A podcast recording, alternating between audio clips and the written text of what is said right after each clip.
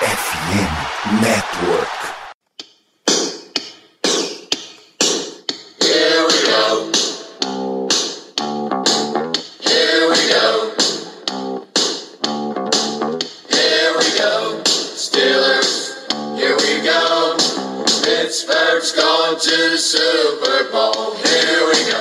Estamos ao vivo, estamos ao vivo em mais uma das nossas lives de terça-feira. Estamos ao vivo para falar de muitos Steelers para todos vocês do Brasil e de qualquer lugar do mundo onde você entende português, de Recife a Singapura, aparentemente a nossa audiência neste belíssimo país aqui, Peralta. Ah, vamos falar de Steelers em mais um programa, mais uma live, mais um podcast Black Yellow Brasil. Sou Danilo Batista, seu host para mais uma jornada com meu amigo Diego. Boa noite, Diego. Boa noite. Não está sendo o melhor do. Vamos, vamos, vamos sumarizar um dos melhores anos, talvez o pior ano que eu me lembre como torcedor do Steelers. Óbvio que tem uma temporada inteira ainda para rolar, mas assim, a perspectiva não é nada animadora. E, bom, vamos falar do que rolou, né? Porque depois desse atropelo que a gente tomou do Bills, tivemos repercussão, mas aí deixar o Danilo conduzir o programa e a gente fala um pouquinho mais detalhado das coisas. É isso, uma série de recados aqui para vocês. Primeiro, tem um monte.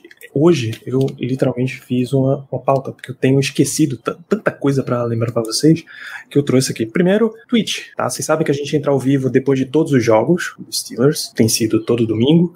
A gente entra ao vivo também às terças, às 8 da noite. Então, pós-jogo, com as nossas primeiras impressões, terça, 8 da noite, com repercussão da rodada, com notícias, o que tiver aí para comentar. Se a gente tiver lances para trazer e analisar melhor, a gente traz lances, enfim, tudo o que vocês gostariam. Dá um, caloroso cumprimento para a galera que vem se inscrevendo na Twitch, que vem deixando um sub, porque isso é muito valioso para nós. Muito obrigado. Continuem seguindo, recomendando para os seus amigos. Continuem seguindo e recomendando também o Twitter, BlackYellowBR. A gente tem a promessa, tá, de trazer de volta os pedidos da nossa Jersey Color Rush assim que a gente bater 5 mil seguidores. Bem lento, tá bem lento o processo, mas a gente continua com a campanha aberta. O dia que bater, a Jersey vai estar tá lá reaberta para todos. Sobre Jersey Bumblebee, a gente já enviou todas as informações de frete e de valor de pedido para todo mundo. Estamos na fase de receber os pagamentos para aí a gente encaminhar o pedido para a fábrica e ter as nossas jerseys. Então vamos adiantando nesse serviço. Então, o, a gente falou de Twitter, Instagram. Muito obrigado pela, pela presença, pelo engajamento de vocês lá com instagram.com.br blackyellowbr,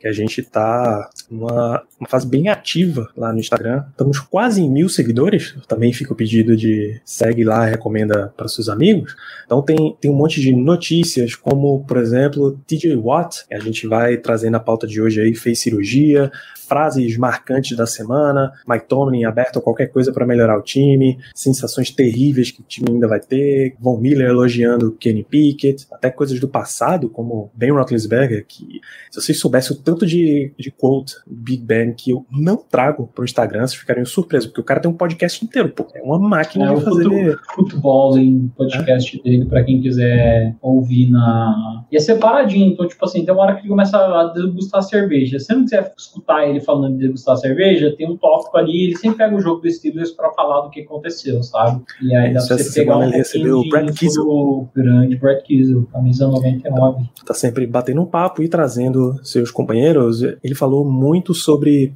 o ambiente pré, nesse final de carreira dele do Steelers, que já não tinha mais Mike, uh, Rocky Spounce, David De Castro e tal, ele até fez amizade com os novos. Enfim, não vamos falar de Ben Roethlisberger, esse programa que já, já é coisa do passado, e tem também cortes das nossas lives, como por exemplo o filme de terror que foi assistir os Steelers nesse último domingo. Então, vamos acompanhando tudo isso daí. A existência do Black Yellow Brasil é uma parceria com a FN Network, tá? É a casa nossa e de mais, um pouco mais de 50 podcasts podcasts falando de esportes americanos, NFL, NBA, MLB, NHL, e a FN Network tem um pedido para vocês, a pesquisa para os nossos ouvintes, que o recado entra agora para você que está ouvindo em podcast. Você que está na live, vá conferir lá em podcast e links no post para tudo isso.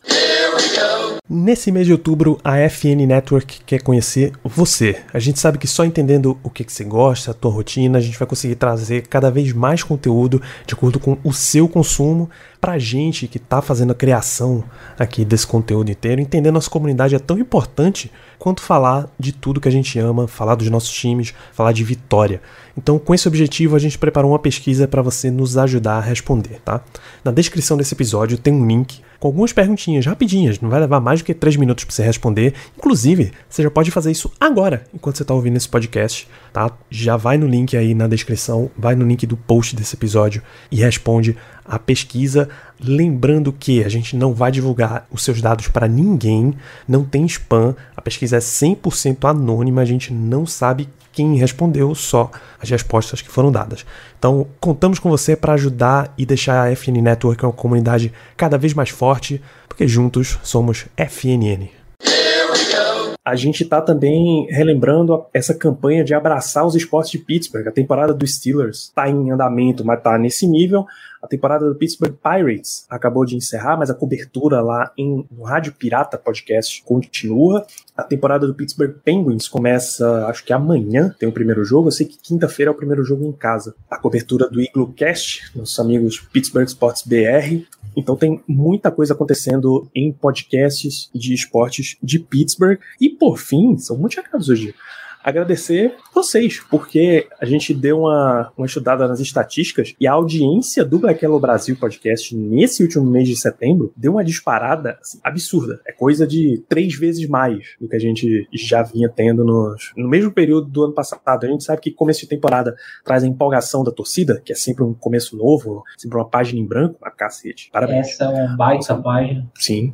É, no meio da crise que vive o Steelers, a nossa audiência está bem, bem disparada. Muito obrigado. Continuem ouvindo, recomendando para os seus amigos torcedores de Steelers, secador. Tem, tem gente que gosta mais de. Lembra aquela frase: o, a queda do gigante repercute mais do que o sucesso do pequeno? Tem gente que gosta mais de ouvir programa de quem está em crise do que programa de quem está fazendo Crise sucesso. vende, né, Danilo? A gente, meio jornalístico, a gente sabe disso. Esportivo ou não esportivo, pô. O jornalismo de desgraça é o jornalismo aí que mais vende, pô. Infelizmente. Não, não tô falando mentira, cara. Sendo assim, jornalismo de desgraça não vendesse, o Atena não tava no ar fazia 35 anos. Isso é a mais pura verdade. Então, muitíssimo obrigado pela audiência de vocês e vamos efetivamente falar de Steelers, porque esse é o assunto que estamos aqui, Diego. Como era de se esperar, depois de uma porrada dessa, como a que o Steelers levou no domingo, a, as repercussões da semana elas são basicamente um tom bem negativo. Tá? A gente pode começar com a pataquada que foi o caso Cam Hayward, que teve nessa segunda-feira. Pode ser, cara. Tem. Nessa semana saiu um retweet na conta, eu achava que era só um like, mas foi um retweet uh, de Kim Hayward em um, um, cara comentando, acho que um post do Steelers Depot, em que ele basicamente desce a lenha em todo mundo e no técnico Mike Tomlin, que seria o grande responsável pela fase do time, na frase do cidadão que comentou, e Kim Hayward compartilhou depois de, sei lá, uma hora, uma hora e meia, duas horas.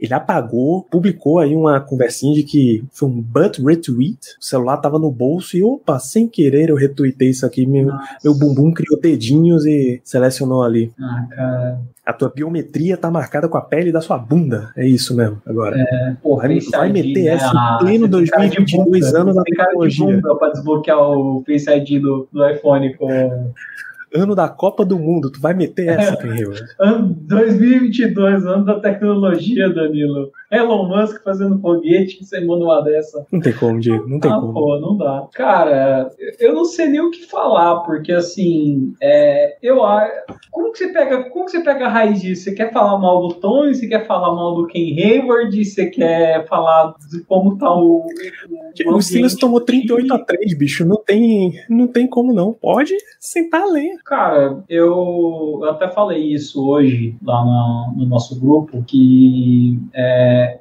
eu acredito que muitas vezes é, a, ações falam muito mais do que palavras. E eu acho que aquele momento que a gente estava no final do segundo quarto, que o Tony não arriscou a quarta descida, o Bozo chutou o field goal e errou, eu acho que aquilo falou pro time em si muito mais do que qualquer outro pito que ele tenha dado no vestiário na equipe inteira. Provavelmente ele teve uma.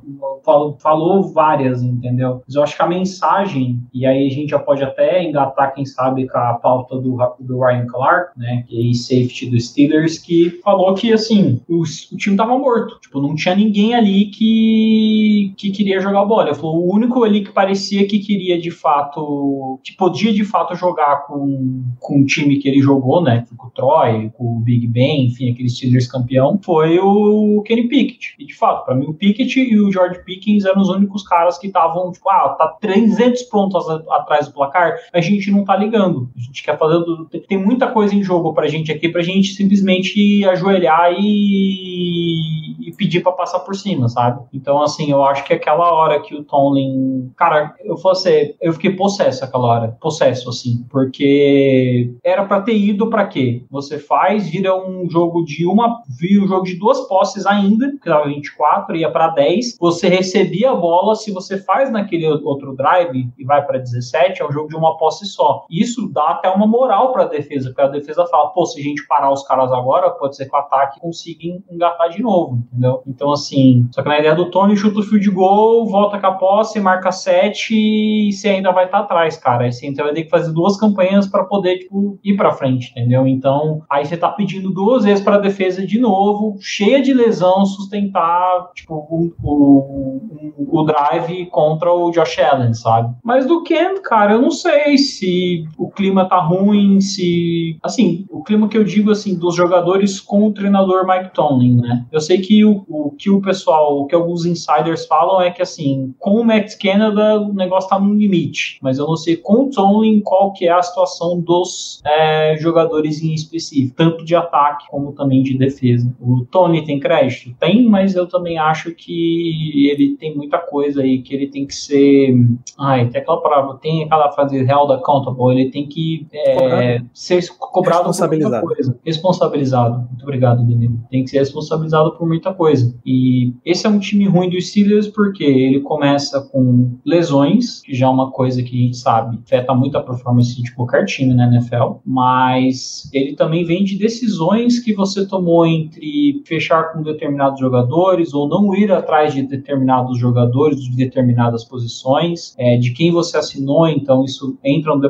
tudo isso passa querendo ou não pelo head coach, entendeu? Então, quem são os seus coordenadores? Que a gente sabe que a gente tem não é só o Matt Canada, o Terry Austin é tenebroso também, é um cara que ele não tem histórico nenhum de, de sucesso, inclusive ele foi mandado no meio de uma temporada pelo Bengals, porque o cara é ruim. Então, assim, tudo isso passa pela voz do Tony. A gente não pode simplesmente é, é, terceirizar a culpa dos caras, porque o Tony tá envolvido nessas decisões. Então, assim, é complicado, sabe? Eu acho que a gente tem que parar um pouco de pegar essa muleta das, das campanhas e chegar e falar, cara, o Tony precisa, alguém, alguém na organização precisa, não sei, interceder de alguma forma, sabe? De começar a tomar as decisões junto com ele. Por isso que agora eu acho que eu não gosto do, do Marcan como GM, Danilo. Porque assim, eu acho que o Marcan. É um... Chegamos. Eu acho que a gente chega numa raiz de ter um cara que é muito bom de negócios, só que ele não é um cara muito inteirado de futebol. E o Brandon Hunt eu acho que era um perfil mais é, de talvez interceder nesse tipo de coisa, sabe? De vamos mudar as coisas, de olhar para os jogadores de uma maneira diferente. Eu acho que assim, o Khan é aquele cara que é, ah, nome X, aí você entrega na mão do Khan, o Khan vai lá e ele consegue considerar um contrato. Ele é um cara,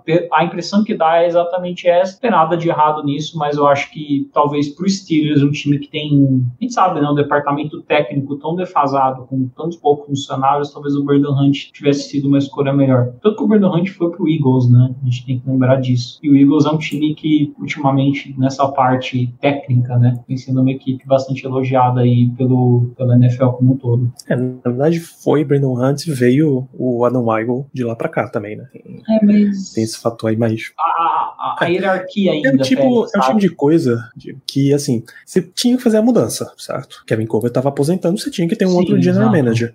Literalmente ele zerou o placar com, com o Marcano. Não interessa tudo que ele fez para trás, ele zera. Se o time vai bem, ele vai ganhar os créditos em cima disso. Se o time vai mal, ele vai ganhar o, o ônus em cima disso também. Ele vai ganhar a marretada também em cima disso.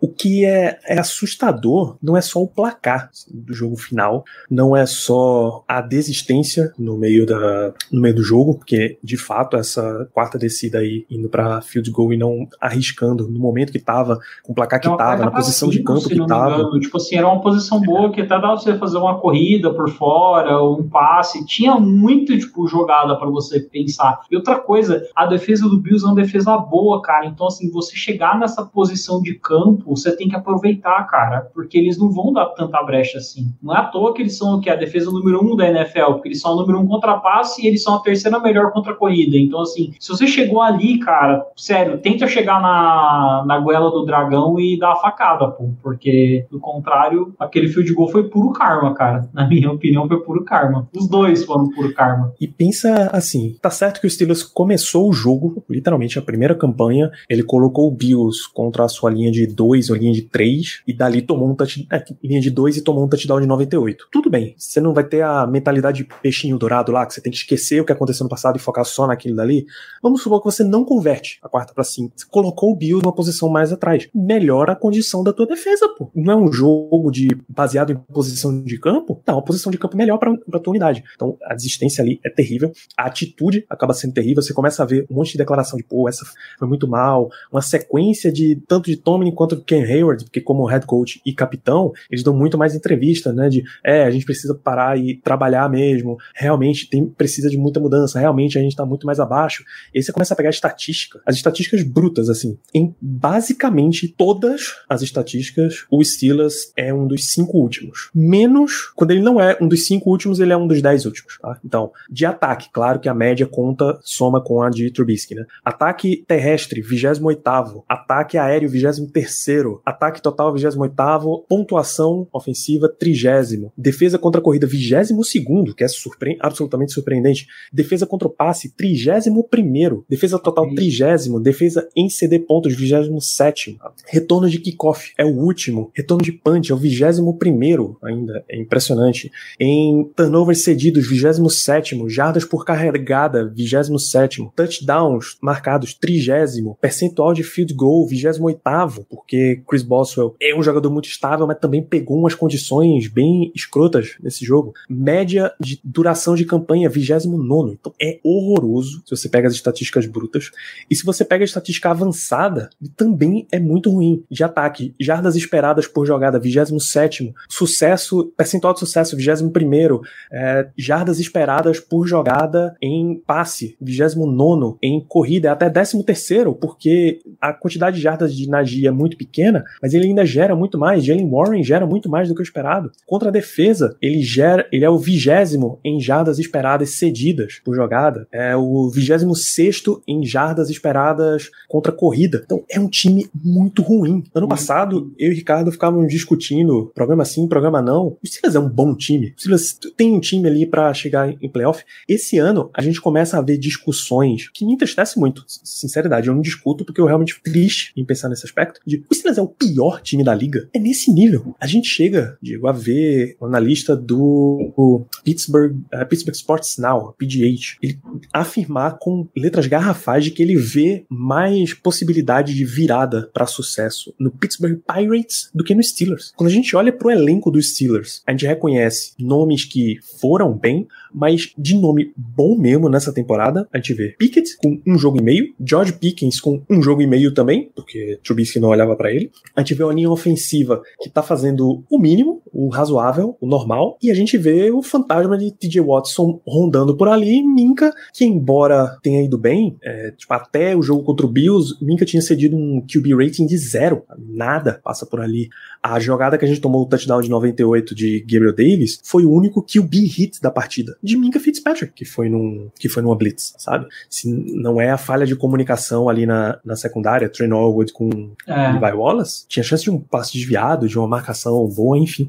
É, você tem isso num elenco de 53 e acabou. Você não vê mais ninguém.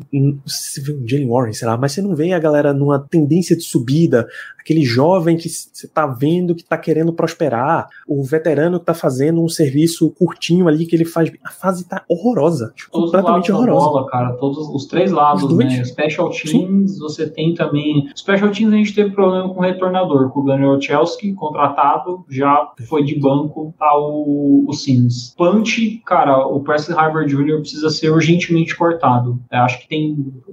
Faz um tryout aí com um trilhão de Panther que você achar por aí, mas e tenta pegar algum, porque sinceramente.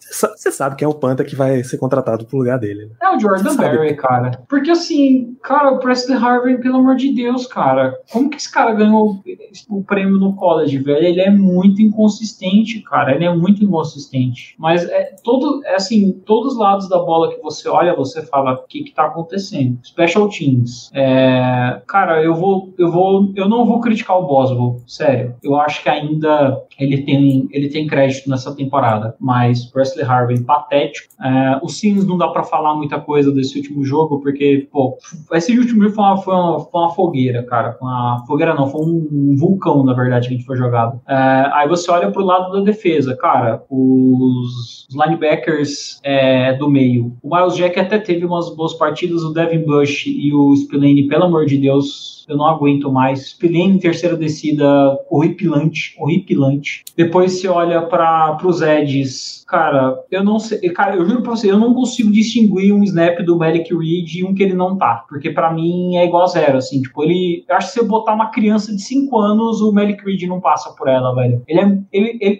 ele não gera pressão. Você, você viu o pocket do, do Josh Allen, assim, mano, ele olhava e falava, cara, eu vou botar essa bola onde eu quiser. E ele bota, cara, ele bota. Se você não apressar ele para passar essa bola, ele vai acertar o passe, ele vai, ele vai meter um passe no meio de dois, do meio do safety do cornerback na mão do recebedor dele, véio, entendeu? Então, assim, tem isso. Aí você olha pro nosso corpo de cornerback e, sinceramente, não dá. Tipo, o nosso cornerback aquele Witherspoon que, sinceramente, foi completamente tostado aí em várias oportunidades. A linha defensiva é horrível. O Ken Hayward esse ano tá assim, cara, a idade parece que amassou as costas dele. Ele não tá conseguindo ganhar de, de, de ninguém. Ele não tá conseguindo gerar pressão no meio. Algum job inconsistente pra caramba. Por, assim, 15% de snaps bons, 85% de snaps ruins. E a gente não gera pressão. Aí no use a gente tá com o Alualo e com o Adams, tipo, ah, colocou o Adams que é melhor que o Alualo, mas ainda assim o, a, a, ferida não para de sair sangue. A gente vai para ataque. No ataque a gente tem um rookie como quarterback, tipo, isso não é um defeito, isso é uma coisa que a gente sabe que ele não vai conseguir produzir tanto no primeiro ano. É bem complicado de quarterback produzir, a não ser que tenha alguma coisa muito bem feitinha do, em volta dele, tipo, sei lá, o que você fez, faz com o Justin Herbert, assim, você bota um,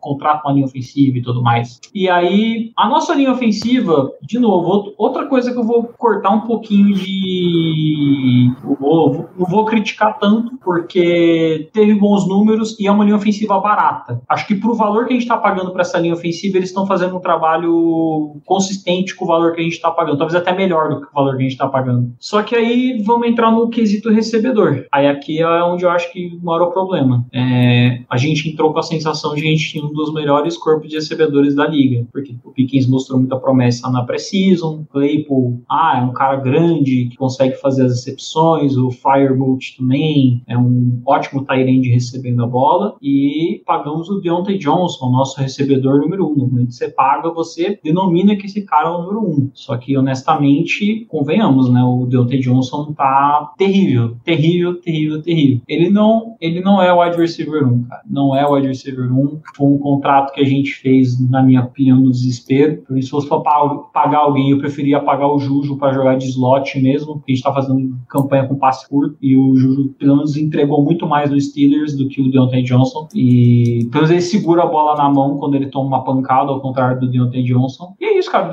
O, tipo assim, o Deontay Johnson é patético. É patético. É patético. Tipo, você tem um rookie quarterback e você espera que, assim, o que, que você faz para melhorar ele? Você coloca coloca peças em volta dele que consigam fazer esse trabalho de recepção bem. Só que hoje ele tem dois alvos confiáveis na minha concepção, que é o Pickens e o Farmouth. Só. O Claypool desaparecido e o Deontay Johnson completamente não confiável. Tem hora que ele pega a bola, tem hora que você tá num drive surrealmente bom. É uma bola que é, ele é como o receiver, ele é obrigado a pegar e ele não pega. Pô, aquele, aquela, aquela que ele tomou o, o, a pancada e dropou a bola, mano, eu vi o que o receiver 3 do, do Bills fazer a mesma coisa, pô. Segurar a bola e não, não, não dropar, velho. Por isso que o Deontay Johnson, a gente fica falando, ah, por que, que será que o Deontay Johnson evita tanto contato e sempre dá aquela cortada por fora? Pra... Mas se ele toma uma pancada, ele perde a bola, velho. Ele não sabe segurar a bola na mão, cara. É, é bizonho isso. Sinceramente, é, é cara, é o Pickens e, mano, os outros dois, para mim, pode mandar pastar, velho. Pode mandar o Claypool e o Deontay Johnson pra algum outro time e vida que segue. É isso. Eu, eu normalmente sou contra a filosofia de ficar, não, vai sempre vir um melhor no draft, vem um melhor no draft, vem um melhor no draft. Alguma hora você tem que, ok, eu investi bastante nesse setor, vou dar uma segurada aqui, manter os meus jogadores, deixar eles evoluírem juntos e vou colocar os meus recursos em outro setor também. Porque quantos anos o Steelers não bota uma pique de segundo dia em recebedor? Esse ano o Steelers colocou uma de segundo e uma de quarto round em recebedor, sabe? Ah, uma hora você tem que dar uma estancada também, pô. Alguma hora você tem que parar com isso. Alguma hora você tem que conseguir, pô, estabeleci esses meus caras aqui, eu acho que com uma, um free agent que eu vou pensar aqui no mercado, eu consigo manter a situação. Eu acho que eu, que, pô, esse meu número 3 não tá indo tão bem, então deixa eu colocar um número 4 para ter um pouquinho mais de chance aqui e ver se isso já equilibra. É, sei lá, é James Washington e Ray McLeod, tá ligado? Uma hora a balança virou, McLeod virou uhum. o número 3 e Washington perdeu muito espaço. É nesse nível de coisa eu acho que uma hora você tem que dar uma, uma estacada também. O cara também tem que ajudar, pô. Tem que ajudar não, e... Não tem menor condição. O, o Velociraptor até falou que o Deontay Johnson tweetou que vai jogar melhor. Aí eu tenho até um, um, print que eu tirei. Cadê? Deixa eu ver se eu acho aqui, ó. Que é exatamente o tweet do Deontay Johnson. Aí um cara eu sei que é, não desistir do 18, né? Que o caso é o Deontay Johnson, virou um evento anual todo outono. E, tipo, todo outono a gente fala: não, não, não, gente, vamos confiar no, no Deontay Johnson. E a verdade é que assim, o problema que ele tem, ele não consertou ainda, cara. Então, desculpa, velho. Tipo, ele não vale o valor que a gente tá pagando nele. Wide receiver 1 é pra descer com essa bola, cara. Aí, você achou? Olha lá, o Battling Buckeye, ele fala. Essa é a, a frase, né? Todos é, os meus, meus fãs. É, eu vou jogar melhor. que estão tristes comigo, eu vou jogar melhor, não desistam de mim ainda. E aí o cara fala: eu sinto que não desistir de você tá virando um evento anual, todo outono. Mas é, mas é um evento anual, porque teve aquela temporada com um monte de drop, aí beleza. Deu uma consertada? Deu. Só que ainda ele tá com o mesmo problema. Se ele fosse contrato de rookie, wide receiver 2 ou 3, eu não tava ligando. Mas pelo dinheiro que estão pagando ele, por ele, o Steelers chegar e falar, cara, você é o recebedor número 1. Um. Aí você olha para os outros recebedores que a gente tem na liga, não é porque a, a, a, a grama do vizinho é mais verde, é porque você podia pagar esse valor para outro cara, por exemplo, entendeu? E aí você vê esse outro cara fazendo coisas que o Dr. Johnson não tá fazendo. Aí você fica, pois é, né? Sinceramente. É difícil. É, é difícil, cara, porque assim, ele fala, ah, eu vou jogar melhor, vou jogar. É todo ano isso, cara, é todo ano isso. Lembra, lembra que eu disse há umas duas, três semanas que o, o sonho com um quarterback calouro é ter um cara que você não precise ficar defendendo ele das outras pessoas? Exato, exato. É exatamente o caso do Deontay Johnson. Porque assim, ah, ele corre rotas como um wide receiver 1, ah, ele tem número de recepção como um wide 1, ah, ele tem jardas como um número 1. Mesmo assim, você tem que estar ali toda semana, não, mas ele é isso daqui. Não, mas eu acho que ele vai melhorar, eu acho que ele disse que vai jogar melhor.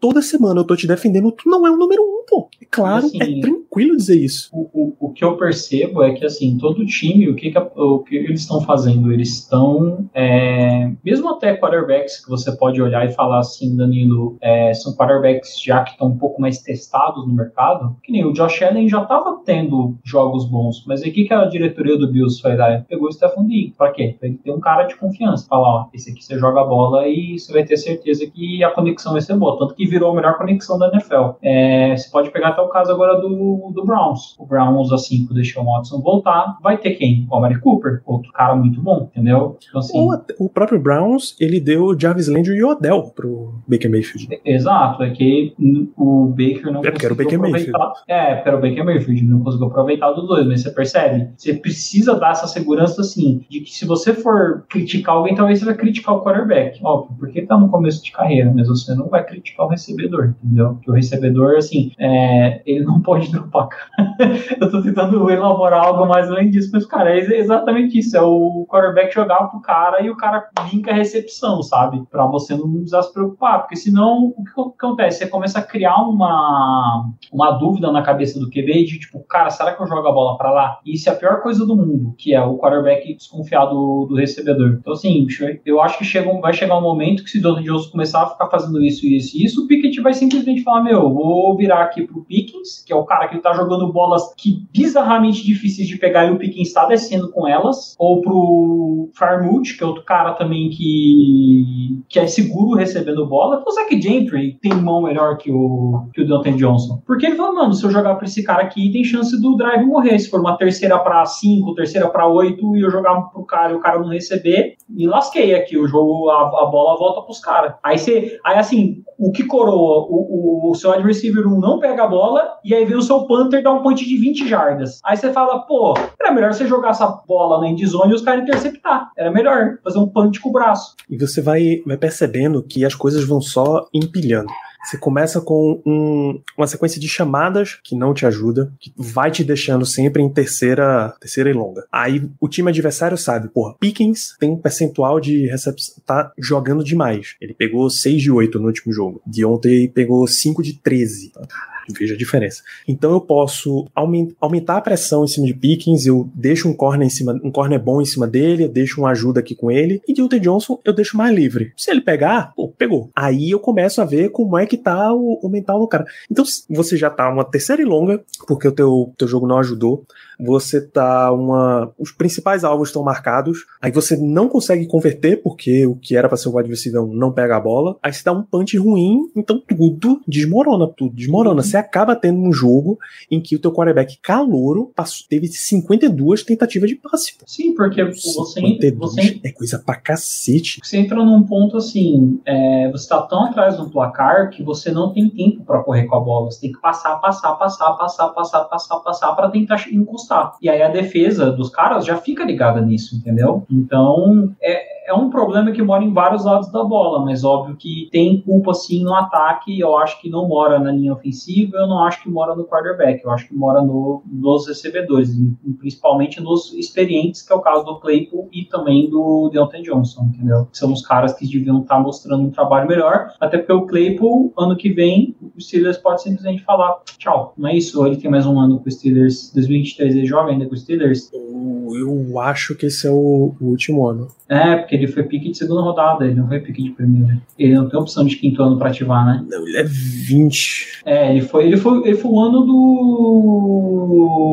É, foi 20 o draft dele. Não, ele, ele tem mais tempo. Ele tem mais tempo. São quatro anos de contrato, ele tem até ano que vem. Ele tem até ano que vem. Mas não ajuda, né? Mas assim, em, em geral, você tenta fazer a renovação no antes do último ano, né? Pra você deixar o jogador tranquilo.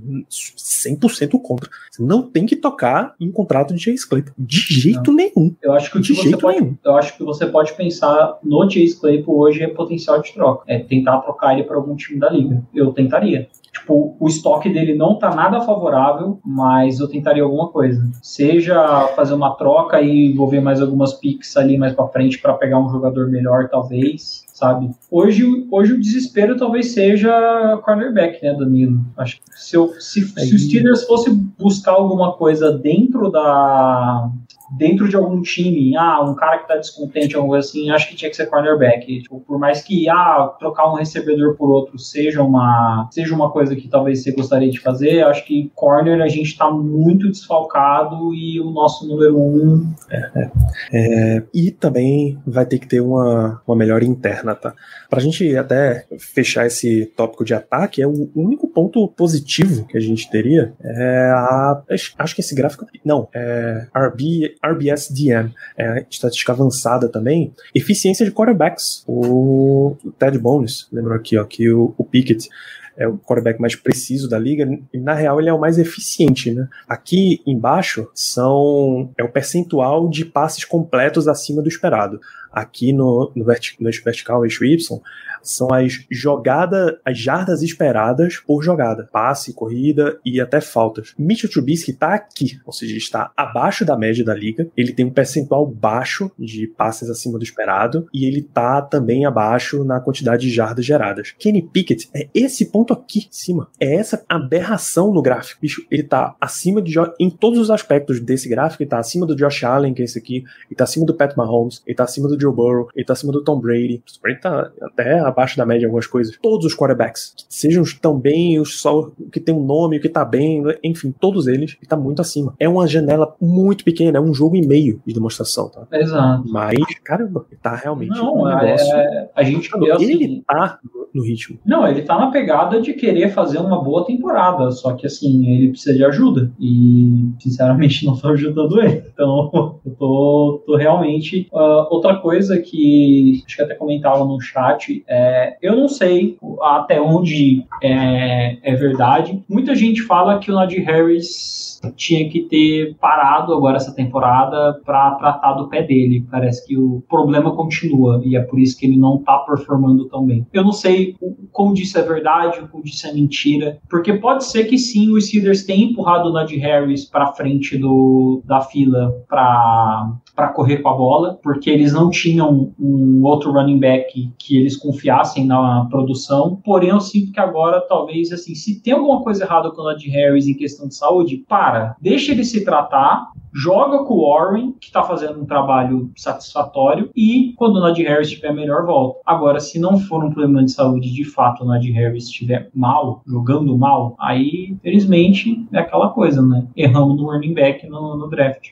É, aí você começa de novo a alimentar a história de que não se drafta running back na primeira rodada, running back você consegue achar em qualquer lugar, tá literalmente com um undrafted free agent jogando muito mais do que o teu jogador de primeira rodada. É conven convenhamos anos, né, Danilo? Na minha, ah, pelo menos na minha concepção, o que faz um running back produzir bem é linha ofensiva. A gente já viu muito bagre correndo naquela linha ofensiva do Munchak que a gente falava, cara, a gente, como chamava aquele cara? O Jalen Samuels correu 150 jardas contra o Patriots, que na época era a melhor defesa corrida da NFL, naquele jogo que o Steelers ganhou. Por quê? Porque, pô, a linha ofensiva era tipo cinco titã, velho, sabe? Então, aí dá pra você, você percebe como faz diferença?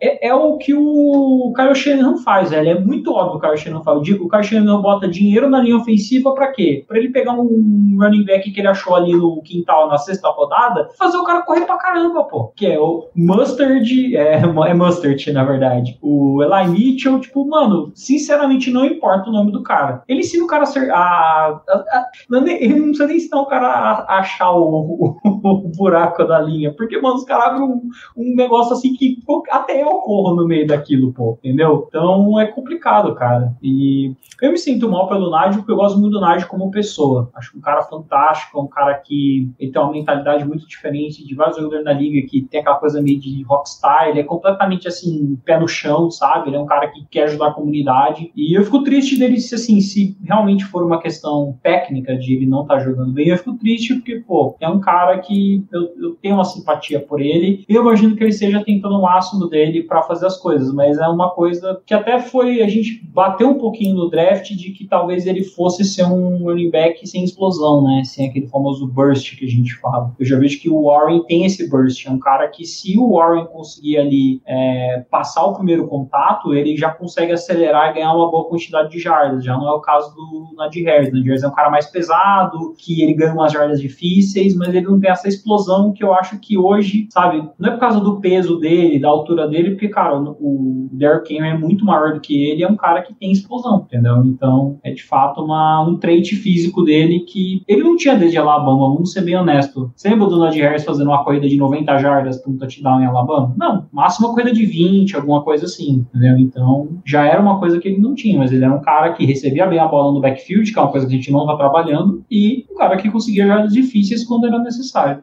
É isso. E aí a gente entra no em mais um dos que foi o grande tópico da semana, a ESPN. É, a ESPN tem no seu corpo de analistas Ryan Clark, que era defensive back dos Steelers, no começo da década. Né? Era o free safety, o Colomado Strong. Isso. Eu sempre confundo na minha cabeça ele com Ike Taylor, para saber quem era o corner e quem era o safety, no caso. Vendo, é. é bem fácil distinguir quem é o Ike Taylor mas a minha cabeça sempre dá uma embaralhada.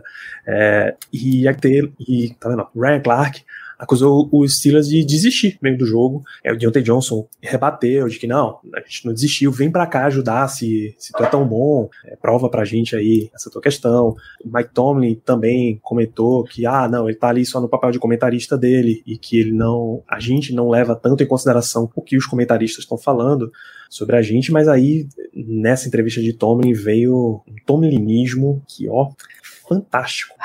É o do. Ah, é aquele lá que eu fiz a redação em cima. Pra quem não sabe, eu tô pegando todos os tominismos e eu tô usando eles em redações. E funciona, cara. Sabe aquela redação que você precisa pra encher de linguiça? Cara, tem tanta frase do Tony que você pode usar, porque, sinceramente, a Tony Tuesday de hoje foi um monte de encheção de linguiça. Ele, ele ficou assim, ó, no, no, no, em todos os assuntos. E soltando essas frases de impacto, que não tem impacto, na verdade, porque no final das contas nada muda, pô.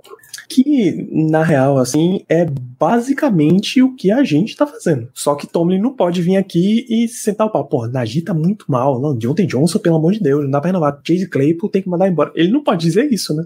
Então aí é que definitivamente ele perde o vestiário. Mas essa frase, o nosso para-brisa é maior do que o nosso retrovisor, ou seja, vamos olhar para frente e muito pouco olhar o que a gente não fez. É, ah, vaca, tem que tem mais jogo na temporada do que vocês já jogaram. Que ainda claro tá jogado.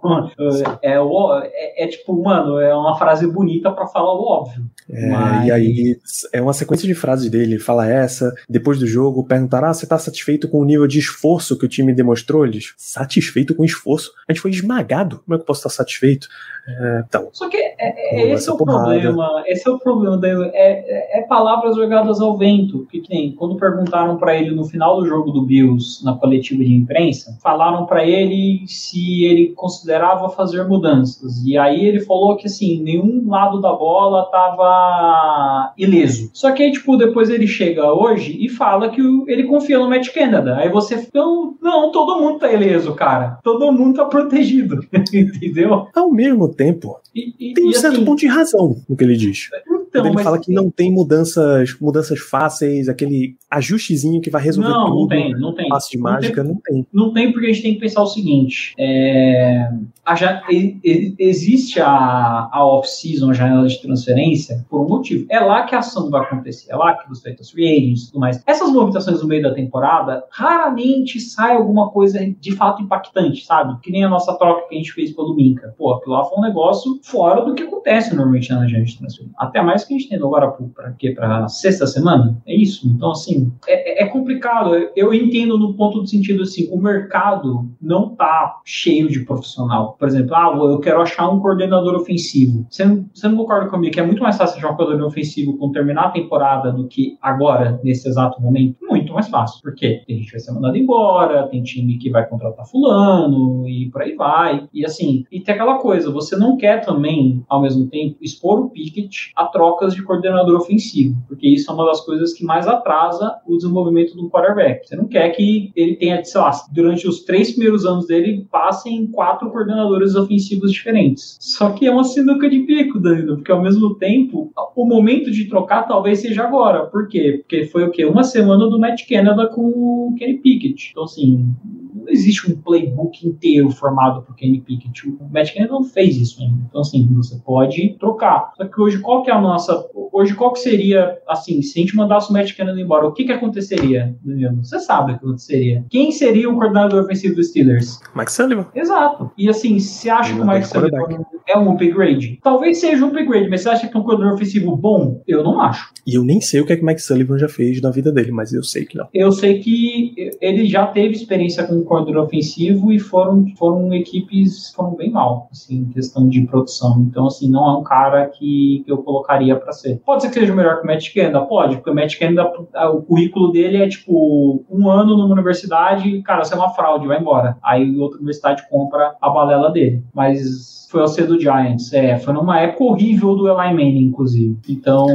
não, não. tem que. É, é, qual é, é sabe qual é o plano que, que ele vai fazer? É a técnica Ben Roethlisberger de futebol americano. Te vira. Exato. Assim. E aí tu que... dizer um quarterback calouro resolve aí, pô, irmão. É fo... Então, o, o problema, o, o, problema dessa temporada inteira é que agora que a, mano, a água ensaboou a bunda. Assim, o que acontece? Pra onde você vai correr, meu amigo? Porque assim, ah, ah a gente tem deficiência de cornerback. Eu não, eu, eu não consigo dizer aonde a gente vai achar um cornerback nesse momento que consiga resolver o nosso problema. A gente tem uma deficiência de edge. Eu não sei onde a gente conseguiria um edge para suprir essa deficiência no momento, entendeu? O erro começou lá atrás, na hora que montou esse elenco, que quem avaliou esses jogadores avaliou eles muito mal. É isso, entendeu? Não, não, não existe tráfego de jogador suficiente nessa janela de transferência para consertar os 75 mil buracos que tem no Steelers. A verdade é essa. Tem um band-aid chamado TJ Watt que a gente tá esperando ele voltar para tipo, segurar as pontas, sabe? Mas é isso. É exatamente isso. Então, de certa forma, Mike Tomlin entra no modo encantador de serpente, fala, fala, fala, fala e não, não, sabe, não vai para lugar nenhum, mas ele tá falando a verdade, né? Não tem é- uma, não tem uma varinha de condão que você vai dizer, plim, agora o time tá bom de novo. Nem TJ Watts, pô. Né? Então. Juro é pra você, nem TJ é Watts. TJ Watts é o TJ Watts é o que Tony Romo chamou o Von Miller o jogo inteiro. Ele é o closer. Se você tá deixando o jogo ali parelho, o TJ vai aparecer ali na, no final, na, numa última campanha do time adversário, e vai fazer aquele sec decisivo e mas para isso você precisa dar uma chance para a defesa resolver o jogo. Aí você entra no na balança. A gente passou três rodadas falando que o time ficava muito tempo com a defesa em campo e que isso não dava condição para eles terem fôlego. Mas quer ver o que foi essa última rodada? O Steelers teve mais tempo no ataque do que o Bills. O Steelers teve 36 minutos contra 23 do Bills. Só que o Bills entrava, um, dois, três, resolvia. Tchau, vambora. O Josh Allen, três passos do Josh Allen, ele faz um, às vezes um, né? Ele faz um TD, mas assim, tem umas médias visões assim, de coisa dele conseguir fazer um drive, um, fazer um drive de TD em quatro passes, pô. O cara tem braço, o cara tem visão, o cara tem tudo, entendeu? Então é, é complicado. E, mas é isso, assim, é, o Tony realmente agora ele não consegue consertar as burradas que ele aprovou, porque ele aprovou esses jogadores que estão no elenco que são ruins e ele aprovou esses coordenadores que são terríveis também. Então assim, ele tem que ele tem também arriar as calças, mostrar a bunda e falar, ó, culpa é minha. Eu contratei gente incompetente. É isso. Quando, quando você pega até play calling dos Steelers dentro de, de red zone, o bicho dá uma pegada, assim. É, eu vi um, uns vídeos, eu já perdi esses vídeos, que mostra também o quanto era demorada a campanha, era tipo, Pickett vai receber o, o snap, ele vai fazer o fake de entregar para o Najee, um play action, ele vai ter que dar uma volta enorme no campo para ir posicionar. Até ele posicionar, o Von Miller estava em cima dele, o Shaq Lawson estava em cima dele, às vezes até literalmente, o EG Penessa estava é, em cima dele. Isso é uma coisa que eu, então, que eu percebi bastante no Steelers. Foi, você percebe, foi a gente estava falando daquela coisa do tempo, né? E eu sinto que o, o ataque toda hora ele tá assim é, demorando demais para fazer uma jogada jogada, sabe? Isso facilita um pouco da defesa. Porque a defesa começa a ver e tal, se adaptar, se mover por ali, e de repente eles já reconhecem a jogada. Então, assim, é, aquela, é uma coisa que a gente também bateu em programas anteriores, né? Que tem que ter uma mudança de tempo, de fazer umas jogadas mais rápido ali, um no-huddle, é, de repente, exatamente para não deixar as coisas tão, assim, simples, né? De, de, de serem feitas, de, de serem, né, de, é, adivinhadas, né? As jogadas. E é uma coisa que eu vejo acontecendo. É engraçado que eu tava até vendo college esses tempos, tempos, cara, e nem no college eu vejo um time demorando tanto tempo pra snapar a bola, sabe? No college você sabe, né, que o treinador, o coordenador ofensivo é um cara que vai conversar muito com o quarterback, porque o quarterback não tem ainda aquela, como é que fala, aquela malícia de fazer o audible ali, né, de mudar a jogada na, linha de scrimmage e pensar em outra coisa. Então, realmente é complicado. É um time que demora bastante para armar uma jogada de ataque. Já vinha percebendo isso, sabe? Os snaps sempre ali no finalzinho, e você fala, putz, cara, parece que o time não. O ataque parece que talvez tenha um, tem um time timeout, sabe? Antes de cada ataque, assim, é um ataque lento. Mas ataques lentos você pode controlar relógio com isso. Controla, contra um ataque que pode resolver a qualquer momento, como o do, do Bills e do Josh Allen, é até legal você deixar ele fora de campo muito tempo, né? Pena que quando você foi fazer isso, já tava. O jogo já tinha ido É, pro cacete. a- já tinha jogado o saco de bosta, já tinha ido pro ventilador, pô. Porque é aquilo, o, o, o Josh Allen se dá uma. Você piscou errado, cara. Esse. Ainda mais nessa secundária que a gente tem. Ele vai detonar ela, velho. E foi realmente o que aconteceu. Mas é, acho só pra dar um toque final um pouco nesse jogo do, do Bills. é, eu vi que teve, teve, muito jogador que tava cabisbaixo depois. O Arthur Maulet foi um cara que tava cabisbaixo. E eu até eu sempre falo, cara, eu, eu não tenho problema nenhum com, sei lá, esse tipo Arthur Maulet. Mano, é um cara que. Eu nem sei de onde o Arthur Maulet veio, mas eu reconheço o esforço dele. Pra mim é um cara que tá tentando, sabe? Ele é ruim? Ele é, mas ele é um cara esforçado. O, o meu problema é quando o cara é bem pago, o cara, teoricamente, é bom e ele tá jogando mal. Ele tá jogando sem, sem vontade. Isso me deixa puto da vida mesmo. Porque assim, o Steelers ser jogador ruim, acontece, cara. Acontece. Ainda mais esses caras do terrão. Eles não vão ser craque, assim, entendeu? Agora, o cara ser bom, o cara ser bem pago, considerado bom e ele tá jogando de. ele tá simplesmente jogando à má vontade, ah, pelo amor de Deus, cara. Isso aí, pra mim, tem que ser é, é corte na hora. E aí vai, vai pesando lesão, mas a gente entra em lesões quando a gente for falar de Steelers e Bucks. Acho que o ponto que a gente fecha esse, essa nossa discussão aqui de repercussão da semana, Diego, é essa pergunta do Velociraptor. Será que se Pickett toma uma postura de empurrar o time não melhora o clima? Ele é o cara, ele é. Ele, ele é o New Kid on the Block, pô. Ele é o menino que acabou de entrar na vizinhança. Ele não vai pegar a bola e falar o que, que, que o jogo é dele. Pô, existem os capitães do time por, por esse motivo. Inclusive, gostaria que eles fossem jogassem melhor essa temporada, o Wilker Hayward, e parassem de retweetar com a bunda. Cara, dos nossos capitães. Nagy é um capitão que tá muito mal, né? Tá, Trubisky já foi pro banco. pô. Tá, tá pesado. O Trubisky joga O tá moedinha. É, capitão, Trubisky é só o, o homem da moedinha. Cam Hayward tá terrível. TJ Watt tá machucado. E Miles Killebrew é um special teamer. É, é a unidade que, Agora, assim. o que você tem de liderança é só de exemplo, né? Exato. Então, assim. Mas o cara é vocal. O, o Pesou? Pickett, o que, o que ele pode fazer é. Existe um limite até onde ele pode tomar as rédeas de ataque. Porque ele é um jogador novo, gente. Ele não pode, tipo, ele, ele não tem ainda essa malícia de, tipo, comandar um ataque pro style na NFL, cara. Eu, nem o Ben fazia isso com, sei lá, 3, 4 anos de carreira ainda. Ele precisava ali do Bruce Arians conversando com ele. O Ben foi fazer isso no final da carreira, por quê? Porque ele já tava veiaco de guerra, pô. Ele já sabia o que fazer. Precisava sustentar 10 minutos sem o.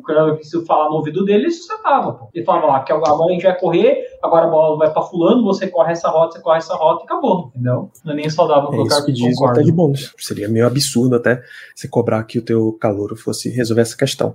E a última pergunta, pra gente fechar esse bloco, Diego. No nosso velho conceito de um carro velho com um lacinho em cima, TJ Watt é o lacinho desse Opala, que é o Steelers? Acho que não, mas assim, pensa num corte grande e grotesco. E você tem uma gaze que cobra um pedacinho dele. E eu acho que o TJ Watt é isso, tá ligado? Ele é um cara que ele consegue. Mano, ele é, ele é um band-aid ali que tá segurando um negócio muito. Sabe, os órgãos de saírem pra fora, sabe?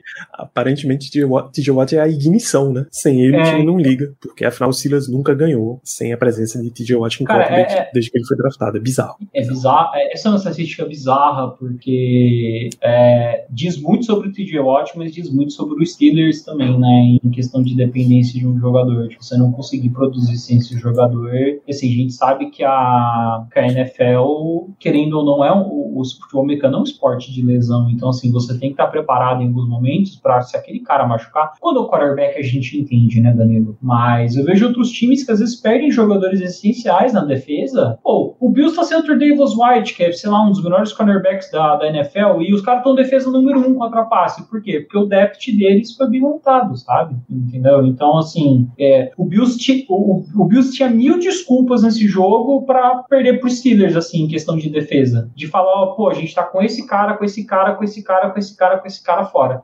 Tá difícil. A gente tá jogando com o cornerback 3 e 4. Eles estavam jogando com o cornerback 3 e 4, inclusive. Então, assim, eles tinham mil desculpas, mas o time funciona sem. Por quê? Porque o time é treinado para funcionar sem. A gente não. A gente parece que assim, ah, o T.J. vai pressionar, aí vai ficar mais fácil do Ken Hayward fazer pressão no meio, vai ficar mais fácil do High Smith fazer penetração, a gente vai apressar o, o, o cornerback com isso, quarterback, desculpa, com isso nossos corners vão conseguir acompanhar o cara, porque ele não vai conseguir correr a rota completa, e a gente vai eventualmente fazer com que o, ataque deles tenha menos eficiência, entendeu? É, esse é o cálculo, só que o cálculo precisa do TJ Watt na frente, pô. O TJ Watt é o X do bagulho.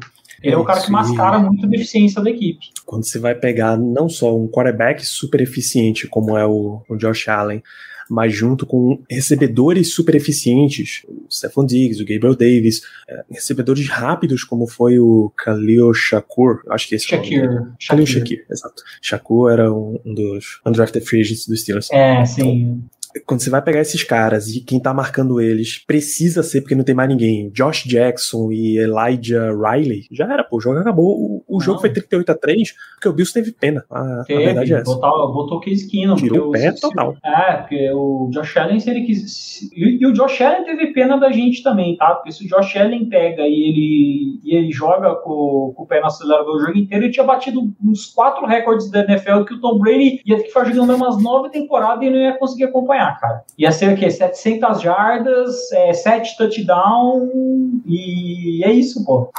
É isso. Se fosse o Patriots e Bill Belichick, embora eles tenham ganhado a gente 33 a 3 há uns dois anos, eu duvido que ia ter pena. Não, não ia. Belichick e Brady não ia ter pena, não. Josh Allen foi um cara legal. Josh Allen foi um cara legal de falar. De, o, o na verdade, assim, o, o, uh, o Sean McDermott foi um cara legal. Porque ele, querendo ou não, ele foi amigo do Tony, né? Acho que ele falou assim, mano, eu vou poupar o cara de tomar a maior surra da vida dele e. Meu brother, meu colega de faculdade. Não, mas assim, acho assim, ele falou, mano, eu vou poupar o Tony de tomar uma surra maior do que já tá sendo, sabe? Aí ele foi lá e botou o Case Keenum e. Acho que até pro lado do Bills também, vamos ser bem honesto. É bom, tipo, tira os caras titular. Pra que, que você vai expor os caras pra isso? Você já amassou o jogo. Os caras tá, tá, bota o cornerback, o corner 8 e 9, o Case Keenum, os recebedores ali do practice squad, dá um tempinho pra eles e acabou, tá certo. É isso. É isso. Então, fechamos aqui as repercussões de Pittsburgh Steelers 3, Buffalo Bills 38, literalmente a pior derrota da história do Pittsburgh Steelers. Respira um pouquinho, porque o próximo né? jogo é da era, da era Mike Tomlin, claro. Desde é a pior derrota desde o 51 a 0 que a gente tomou do Browns em 1989.